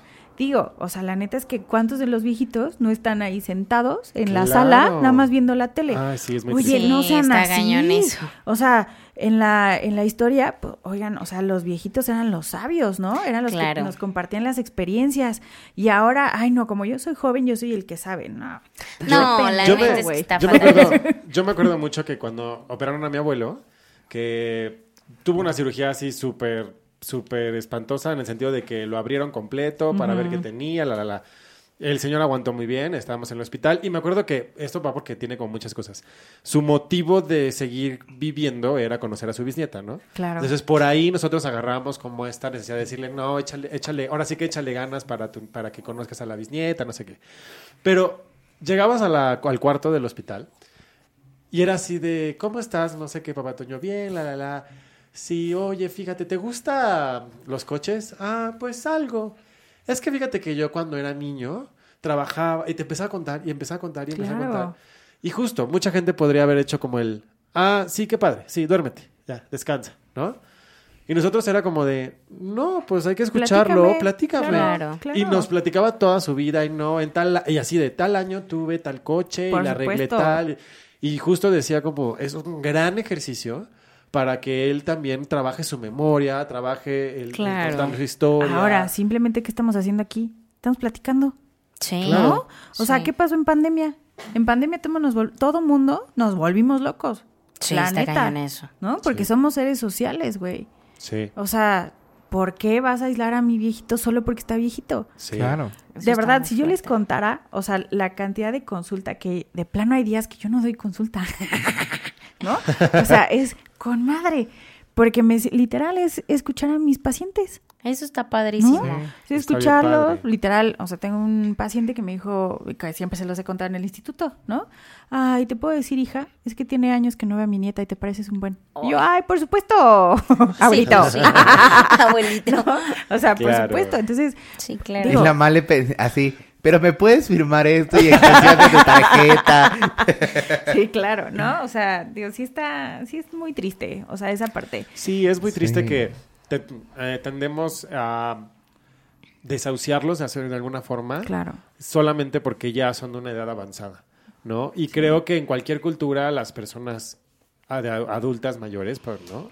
Pero como coloquialmente se les conoce y vulgarmente ancianos, pues son personas sabias al final de cuentas. Claro. Y son personas que vivieron sobre todo una etapa, y creo que nuestros abuelitos y creo que nuestra, nuestra gente mayor que estamos viviendo ahorita vienen de una época donde vivieron muchas cosas, guerras, Cambios, conflictos, claro. cambios, ¿no? mucha Que- evolución. Mucha evolución que está padre que nos lo cuenten, que está padre que los, que los escuchemos, que los hagamos sentir parte todavía de este mundo. Claro, y Eso que decías de, lo- de la tecnología, o sea, me parece brutal que a tu abuelito no le puedas explicar, sentarte con calma y decirle, a ver, vamos a ponerle, la- ¿no? O sea, los videos de las Alexas, ¿no? De los abuelitos Ah, por que hacen supuesto. Alexa, son bellísimos, porque Sí. el que ellos se den cuenta que pueden hacer eso, está hermoso. O- Claro. Pero aparte porque tú eres súper consciente que le hablas a Alexa o a Google o al que sea de lejos, va a funcionar perfecto. Y mi abuelo, por ejemplo, que la usa, yo le he dicho, pero no necesitas acercarte, o sea, te escucha. No. Él agarra y se acerca. Claro. Y se acerca así como nosotros al micrófono. Oye, Alexa. Porque, ojo, también es un tema de respeto. Sí, sí, Porque sí, le sí, tienen sí, respeto al aparato, ¿no? ¿Cómo le voy a gritar? ¿Cómo no le voy a pedir las cosas, por favor? Eh, sí, Oye, ¿cómo le voy a decir a Alexa? ¿Cómo le voy a gritar? Sí, no, o sí, sea, justo. Y, y justamente los videos que dice Dani que aparecen en TikTok, que aparecen en Instagram, en los reels de Alexa, señorita Alexa, ¿me puede poner este el Sí, video de no sí, sé sí. qué? Por favor. Sí, Sí. claro. ¿no? Y es hermoso, y es hermoso. Claro. Y justamente eh, con esto que, que mencionan, me voy a lo de el... eh, ay, el- la... la Venga, rebobinando. venga, sí se Eh, puede. La, la, la actitud, la actitud Híjole, inclusiva. Dale la consulta, por favor. A mí, la actitud inclusiva, que hoy en día estamos muy que inclusivos en el ámbito de los perros, que inclusivos en el, en el sexo, que inclusivos en la identidad de género, que inclusivos en esto, pero siempre dejamos a los viejitos de lado y no los incluimos en los juegos de mesa porque no va a entender. Ah, no por los, supuesto. no los Ah, incluimos en la comida porque No me escucha. no me va a escuchar. Claro. No los incluyo en el paseo porque se va a cansar. Sí, está cañón no los eso. incluyo en el viaje porque ¿dónde va a dormir? ¿No? Y entonces nosotros mismos, sin querer hacerlo de una forma despectiva, sin querer hacerlo en una forma Los excluimos. es, eh, eh, eh, Evidente. o Sí, evidente, los excluimos. Y, y aparte les hacemos sentir y se las creen, ¿no? O sea, si Ah, tú dices a tu abuelita, no, es que no te llevo porque te vas a cansar.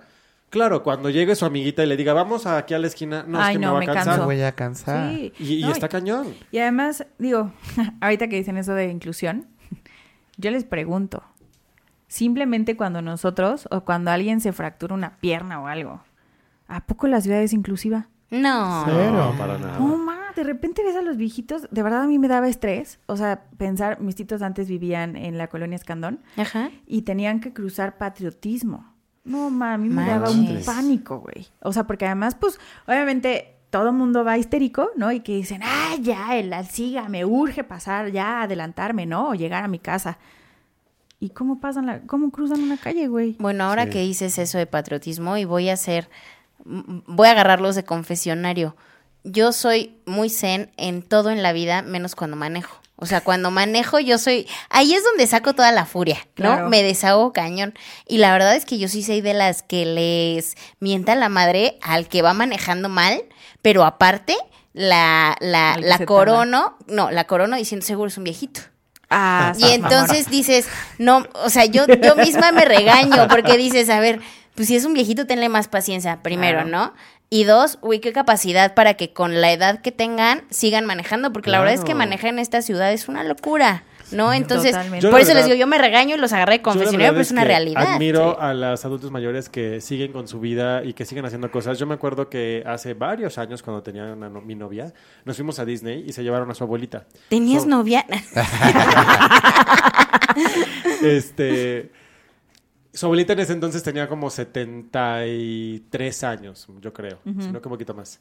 Bueno, la señora se subía a todos los juegos. ¡Qué Ah, por supuesto. cool! A todos los juegos.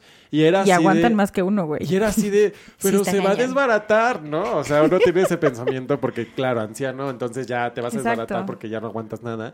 Y era impresionante que la señora era así de, no, pues estuvo padre, no sé qué. Y caminábamos por horas y caminábamos todo el día. Y ella, Como mejor que nosotros. O sea, creo que hasta nosotros ya estábamos así de, ya me aguanto los pies y ella así de, no, yo estoy bien. Es que creo que lo subestimamos, o sea, también mi abuela, uno dice, ay, ¿cómo? O sea, la música, ¿no? O sea, la música de ahora, el reggaetón, las letras estas tan promiscuas que salen. Y un día, literal, mi abuela se subió, yo tenía la nueva de Shakira, la de... Esta que facturan, no me acuerdo Ah, cómo va. ajá, ajá. Y yo no me la sabía. La de patitos como tú. Esa, esa. Y estaba en, salió en mi música y mi abuela de repente le empezó a cantar y me dijo, ponlo otra vez, me gusta mucho. Yo así de, órale, ¿tú por qué andas cantando eso, no? O sea, deberías de estar cantando la de Alessio. No, la-. Ajá, algo así. No, No, Shakira, la, la nueva. Y me dice, ¿qué? Yo me actualizo. Claro. Y dice, sí, claro, el Claro. sesgo está de nuestro Por lado, supuesto, no de ellos. por O sea. Justo. yo tengo un primo que lo quiero mucho y me ha dado mucha risa cuando decía que mi abuelita, siempre que la presentaba, decía, es que mi abuelita es una chingona, porque mi abuelita sabe usar WhatsApp, juega póker y te cuenta chistes. Sí. Ah, iba al antro por nosotros. Porque mi abuelita iba a rescatar a mis primos de todas sus chingaderas. Entonces, este... ¿Para qué son los abuelos? Justamente. Exacto. Ella siempre jugaba póker, mandaba WhatsApp y contaba chistes. Era como la presentación básica de, de mi abuela, ¿no? Y mi abuela era una persona muy activa, aún con Parkinson, aún con este con insuficiencia renal, Eso cardiópata, bla bla bla. Mi abuela era independiente, ¿por qué? Porque evidentemente cuando vivía conmigo, este, yo todos los días la ponía a hacer ejercicio, ¿no? claro. Ejercicio físico, ejercicio aeróbico, ejercicio dinámico, funcional, y mi mamá bajaba y también le ponía a hacer ejercicios cognitivos. Justo. Y, y mi papá bajaba a jugar póker, a jugar Claro. memorama, a jugar todo. Claro. Y bajaba mi hermano, vente, vámonos a pasear, y la sacaba. Entonces era una, era una persona completamente activa en todas sus esferas. Claro, eso está cañón porque al final creo que no nos hemos dado cuenta de este punto, pero esa, esa generación en particular ha vivido una cantidad de revoluciones a las que se ha tenido que adaptar que nosotros no, perdón. No. O sea, nosotros nacimos, quizá yo no, pero Daniel sí, con el celular en la mano. Sí. No, yo ¿No? tampoco, o sea, pero- pero... la realidad es que nosotros ya vivimos con eso Claro, desde que estamos bebés. Exactamente. o sea, y ellos no. diaria. Sí. Ellos no, o sea, ellos se acuerdan cuando la coca venía en el, en el frasco de cristal, ¿no? Nosotros no, nosotros nacimos si era de plástico. O sea, esa cantidad de cosas que dices, wow, con la capacidad que tienen de adaptación que nosotros ya no tenemos. Exactamente. Y además, bueno, ahorita que dice, bueno, que decía este José Pablo, eh, la parte de, lo- de los abuelitos, bueno, Pablito. José Pablo. Yo atacado. Pablo. Yo atacado con, ay, carajo. Lo Me que van dijo a regañar. José Pablo. No, no, no, justo. ¿No? O sea, eh, tomando, retomando lo que dijo Pablito, muchas veces eh, nosotros consideramos el que, que ya no haga nada, ¿no? Claro. Ajá. Sí. Y es como... Que descanse. No, al contrario. su vida. No, Por el favor. contrario. O sea, si ustedes pensaran y se dieran cuenta de la cantidad de viejitos que tenemos deprimidos porque ya no Claro. trabajan, ¿no? ¿Por qué? Porque, o sea, al final Sí. del día son duelos, ¿no? Sí, sí, son sí. duelos que, Sí. que nosotros no los captamos hasta que los vivimos, ¿no? Sí. O sea, ya acabo de vivir Sí, el duelo no. de salirme de casa de mis papás. Güey, tengo 34 años y me acabo de salir, ¿no? Claro. O sea, Claro. el fin de semana fue mi mudanza, ¿no? o sea, entonces, este duelo, o sea, honestamente yo nunca lo había vivido y dices, güey, Claro. qué pedo, ¿no? Y mi- nuestros abuelitos, o sea, digo, yo la neta estudié geriatría por, por todo lo que adoré a mis titos, ¿no? Mi Claro. y mi tito. Por ellos estudié geria. Entonces, te pones a pensar todos los duelos que ellos han vivido desde, Claro. siendo honestos, salirse de su casa, casarse, ¿no? En el caso de mi Gilla, ver que mi tito se casaba con otra. ¿No? Wow. ¿Por qué? Porque literal fue así como, güey, se está muriendo, está súper enamorada de ti, por favor, cásate. Esperar a que la primera esposa de mi tito falleciera para ella poder casarse con mi tito, Wow. ¿no? Wow. O sea, ese tipo de cosas que dices, güey, ¿cuántos duelos tienen? o ¿Cuántos duelos tuvieron? ¿no? Cuando los cambiamos de casa.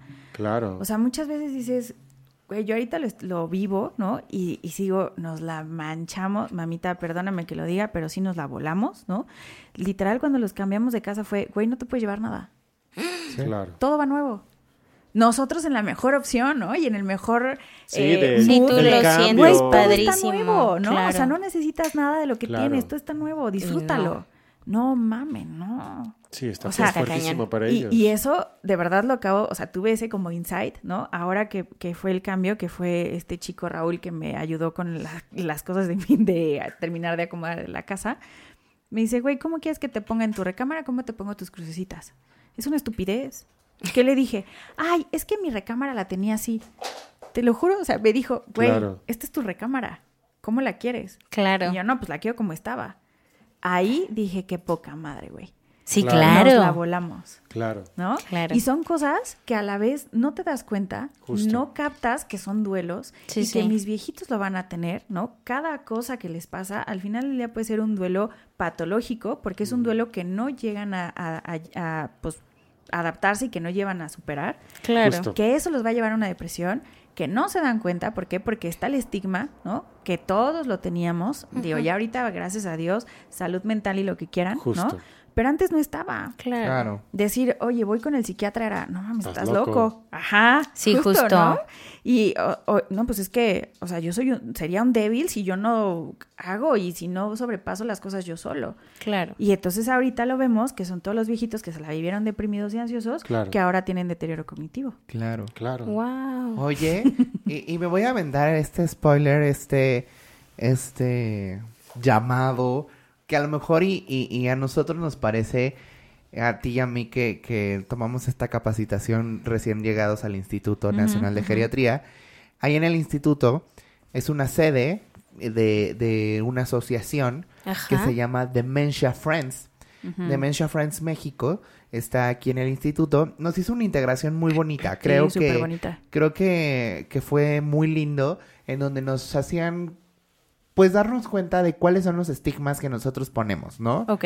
Viejito, débil, este, viejito, débil, sin, sin, eh, este... Posibilidad o capacidad para Exacto. caminar, ¿no? Ok. eh, aislado, este, enfermo, etcétera, ¿no?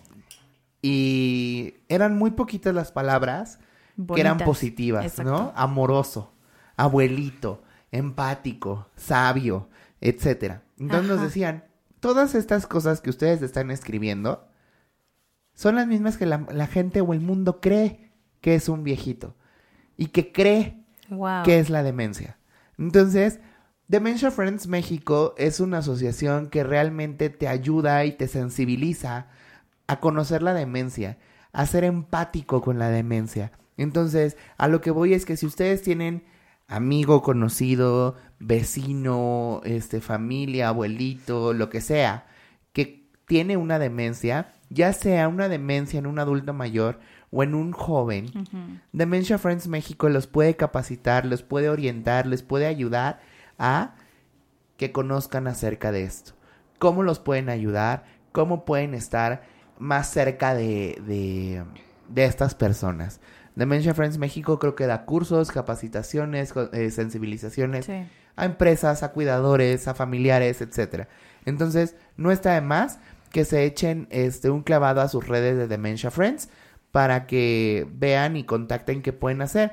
Y, Y, cre- y- y- y creo que nada más como para ir cerrando, pues justo, ¿no? Para la comunidad que nos escucha, pues que si ustedes están pasando por un momento así, justo como decía Pablo, si conocen a alguien, pues acerquen a especialistas. O sea, para eso existen Claro. gente como la doctora, que pues les va a ayudar a vivir este proceso, a poder sobrellevarlo, a saber qué hacer, ¿no? Todo lo que dijimos de no gritarles, no desesperarse, porque pues no solo es, digamos, un padecimiento para el paciente, sino también para su familia. Por supuesto. Entonces, acérquense, acérquense a ellos y pues no los dejemos solos, básicamente. No, y además, digo, rápido como comentario, la demencia no es, digo, tampoco es como que un momento de felicidad, pero tampoco todo es malo, ¿no? Claro. Y, y al final siempre hay que recordar que, pues, o sea, esa persona, ese viejito que ahorita tiene un deterioro cognitivo, pues en su momento fue el doctor, en su momento fue el Claro. arquitecto, el artista, o sea, no O- tenemos por qué olvidar que son personas. O que Claro. siguen siendo, simplemente Claro. mitigamos o